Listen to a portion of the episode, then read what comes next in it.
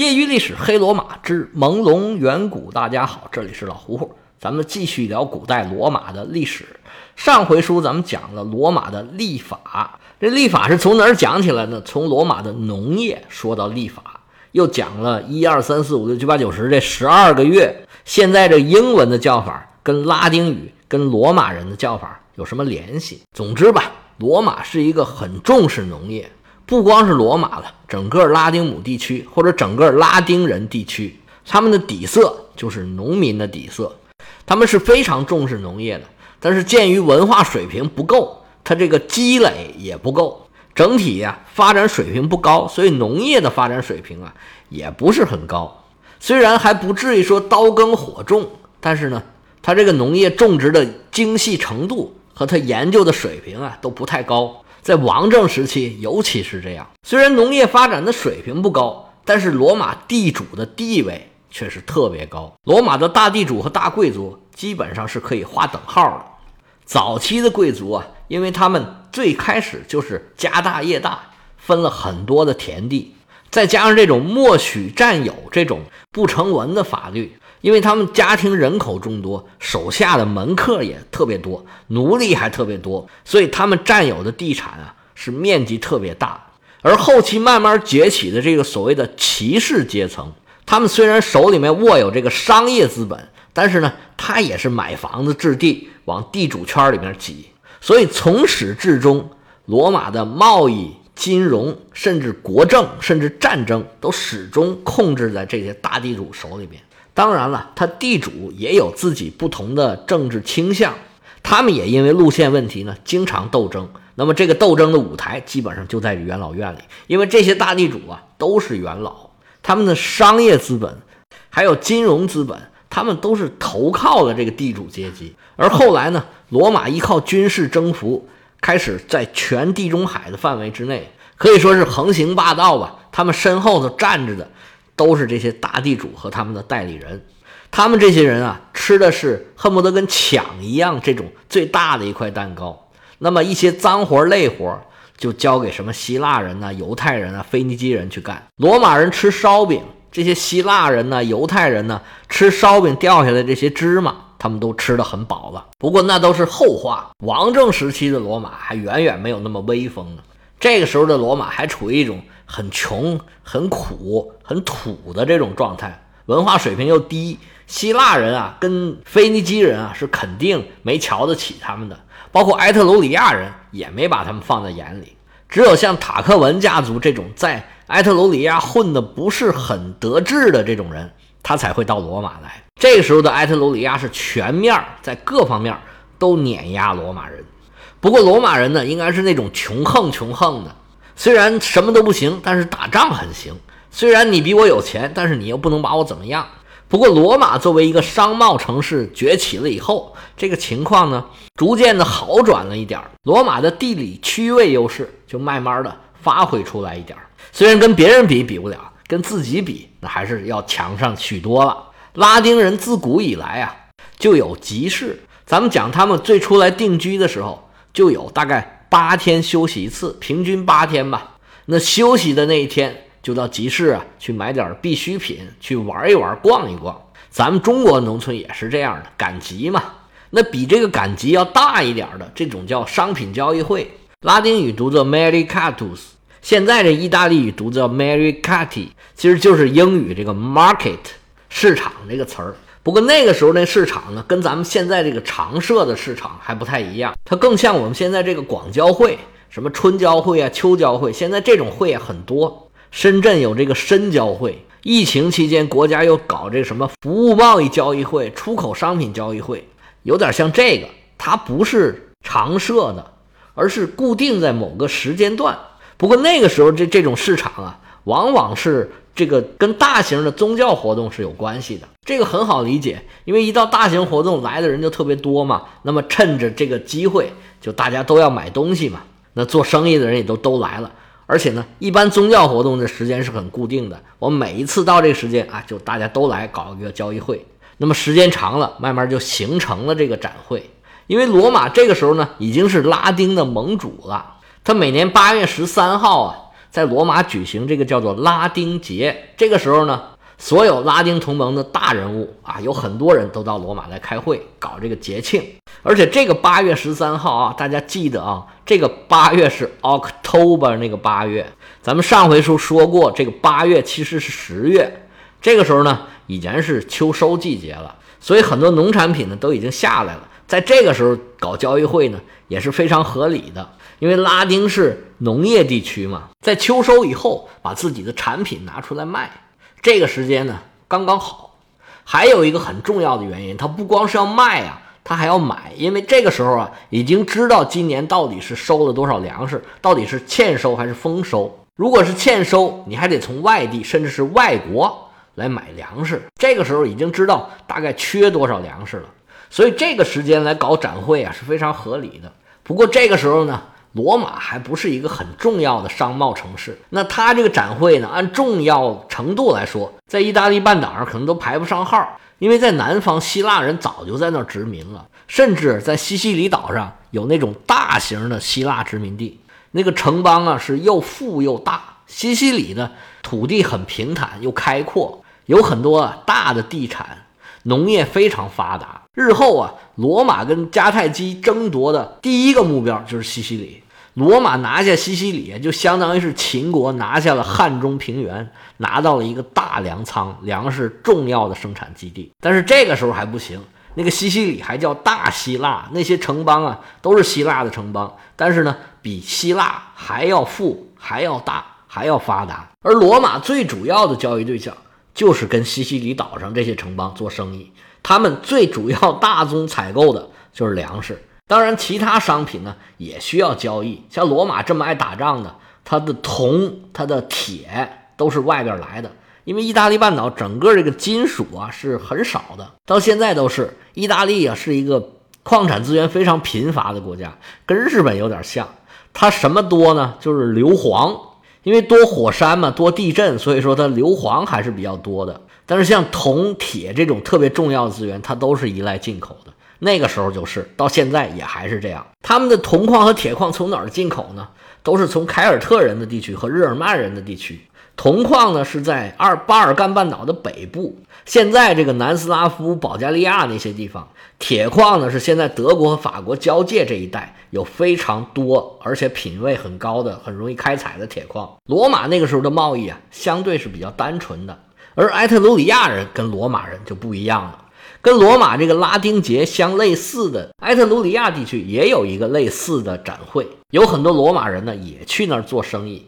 而这两个展会呢，都不是意大利北部最重要的。最重要的一个展会是在菲罗尼亚丛林里面的索拉克特这个地方，好在哪儿呢？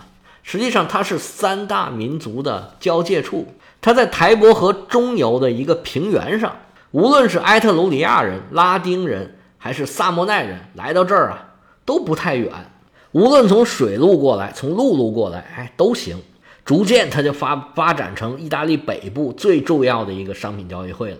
但是这里呢，有一个特别重要的问题，因为它属于一个三不管地带，谁的势力呢也很难控制这里，所以交易起来就特别不安全。尤其是罗马人出了自己的地段啊，是特别遭人恨的，特别容易打劫。别说做买卖挣钱了，没准命都给搭进去了。其实古代呀，做商人就是挺辛苦，而且非常危险。在缺乏治安保障的时候，无论你去到哪里，只要出了自己地盘啊，就很难有人保护你了。而商人呢，那经常就要穿州过省，带着东西，带着钱，确实是特别危险。所以，像中国这种农业社会呢，商人被轻视，其实这也是一方面的原因，因为你连安全都没法保证。怎么让别人对你这个职业高看一眼呢？而且商人经常要出门，商旅商旅的嘛，你一商就要旅了，家里面的农田你就肯定没办法照顾了。那传统观念上，农业就是本业，你本业不行，自然也会受到社会的另眼相看。但是你如果从另外一个角度来看这个问题，你就会发现啊。那个时候啊，商贸的利润是特别高的，因为它特别难做得到，那商品很难流通，那每流通成一笔，它比就是我们现在如果很容易流通，它所获得那个利润呢就要高很多。有句话叫“人离乡贱，物离乡贵。现在很多人外出打工，这个事儿啊，体会的特别明显。一个人如果土生土长，父母也在这儿经营过很长时间，然后呢，孩子在这儿找工作呀、找对象啊、干什么事儿啊、做什么生意啊，相对来讲都很容易。但是你要是从一个县级市，你到了北上广深，你碰到的整个城市都是陌生人，一个熟人也没有。你要从头打拼，哇塞，那就难多了。那东西就不一样了。你比如说茶叶，茶叶不就是树叶吗？满山遍野长着的都是。它在山上，那肯定就不值钱。不管你是什么人采下来的，不管你采的是什么茶，也不管你是什么时候采的这个茶，在这个原产地啊，它都贵不到哪里去。但是你要把它做成成品，卖到全世界，哇塞，那就贵了。当时为什么英国一定要对中国发动鸦片战争啊？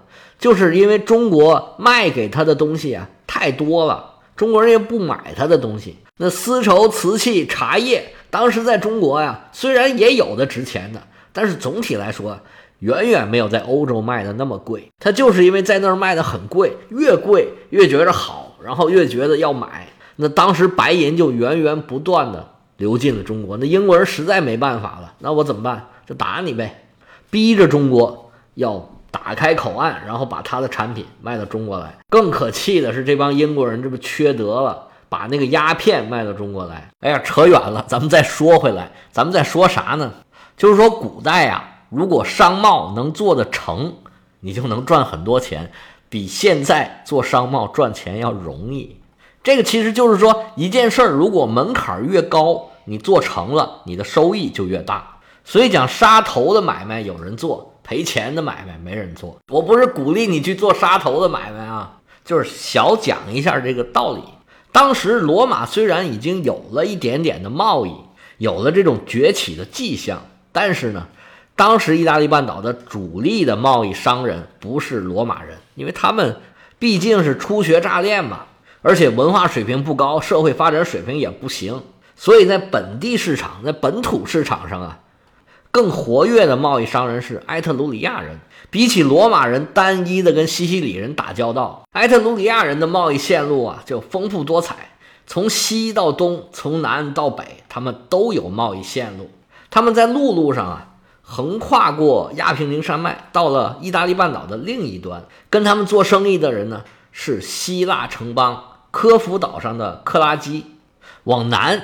跟西西里岛和坎帕尼亚的希腊人打交道，同时呢，埃特鲁里亚人还和腓尼基人做生意。他们的贸易无论从品类、数量跟价值，都比罗马人啊要多得多。而腓尼基人呢，也在咱们之前说过一个叫凯雷的埃特鲁里亚城市里面建立了商馆，这个都是有遗迹的。跟罗马人这种克勤克俭不一样，埃特鲁里亚人不说穷奢极欲吧。但是对现实生活的物质啊，这种享受追求的是很厉害的，比罗马人厉害的多。那他们又通过贸易赚到很多钱，所以呢，埃特鲁里亚有很多外来输入的这个奢侈品，比如说像东方输入的香料啊，什么象牙呀，各种更细致的纺织品制作的这些服装啊、饰品呢，这些在埃特鲁里亚都有出土发掘，罗马就基本上没有。而且埃特鲁里亚人呢，实行厚葬，他有很多这个墓穴群呢，里面装饰的非常的富丽堂皇，还有画，还有很多埃及产的、希腊产的这些工艺品，可以看得出来，埃特鲁里亚比罗马要富得多，而且他们海上的能力肯定要比罗马要强很多很多。从当时的出土的文物来看，从外国输入意大利，尤其是埃特鲁里亚地区的东西啊，就很多。那意大利往外卖什么呢？卖木材，实在没什么东西了，只有木材。不管怎么说，意大利降水还是很丰富的，能长出来很多大树，那就把树砍下来卖给他们需要坐船的人吧。还有一样东西非常重要，给意大利人或者说给罗马人赚了很多钱，那就是奴隶。奴隶贸易啊，应该说是欧洲一项非常传统的贸易，一直到近代都还在进行。那罗马人其他东西赚不了钱，那他能打仗啊？他打仗打赢了就有奴隶。咱们以前说过，有很多奴隶贩子就是跟着军队走。你打完了，马上就会有奴隶，那直接就卖给奴隶贩子，马上钱就到手。所以黑罗马，黑罗马它很重要一个原因就是罗马很大程度上是靠着奴隶贸易起家的。不过那个时候呢，因为是奴隶社会嘛，也觉得这个奴隶贸易是没有问题的。不过就算是那个时候，奴隶贸易是合法的，是可以的，但是也不是一件什么光彩的事情。而罗马传统上就是一个奴隶贸易非常繁荣的地区，除了奴隶贸易，就还有一些欧洲的特产，比如说啊，金属制品，铁呀、铜啊，还有波罗的海产的这种琥珀，从这儿转口卖到东方去。那么通过贸易呢，罗马和希腊人的交道打得非常多，那么他就受到希腊文化的影响比较大。而埃特鲁里亚呢，跟各个方面的人。腓尼基人啊，东方的，甚至什么叙利亚人呢、埃及人啊，还有希腊人啊，打交道都很多。它文化的混合性就更厉害了。像很多东方的建筑啊、艺术啊、词汇啊、科学技术啊、哲学思想啊，都通过贸易的途径传达到了意大利。那意大利人一看，嚯，这么多好东西，赶紧学吧。通过这种方式，取得了非常快速的进步。罗马日后啊，能有这么大的出息，跟他会学习、非常谦卑，能够从外国学这么多文化是有关系的。尤其是跟希腊人、意大利人是很崇拜希腊的。在罗马共和国征服整个地中海的过程之中，他们对希腊是最客气的。相对来讲啊，杀人杀的比较少，收税收的也比较少，也没有那么残忍。但是呢，希腊呢就一直也不消停。老是给他混庄子的这个学生啊，老是给找麻烦，想对你好都对不了。那到了帝国时期，有些国王啊，甚至认为自己就是希腊人，就一切行为举止全按照希腊这个范儿来。按照我们的话说呢，可能就觉得罗马人自己比较土，希腊比较洋范儿吧。不过说罗马土啊，也确实并没有委屈他。罗马的整个艺术、人文这方面啊。确实发展的都不怎么样，他们真的是特别务实的一个民族，他们吃吃喝喝啊，肉体上的满足这事儿他们特别的在意，尤其是他们有了钱以后啊，各种的荒淫无耻啊，那都是出了名的。但是在思想上，跟他自己的这个地位啊是不相称的。他在文学呀、戏剧呀、艺术啊、建筑啊这些方面呢，说好听点是吸收别人的长处，说难听点就是。都是人家来干的活儿，这些做脑力劳动者的，或者说这些知识分子，大部分要不就是希腊人，要不就是北非人，要不就是巴比伦那边的人。罗马人玩政治、玩权谋还是可以的，打仗就更没得说了。那老百姓开始的时候啊，后面就不一样了。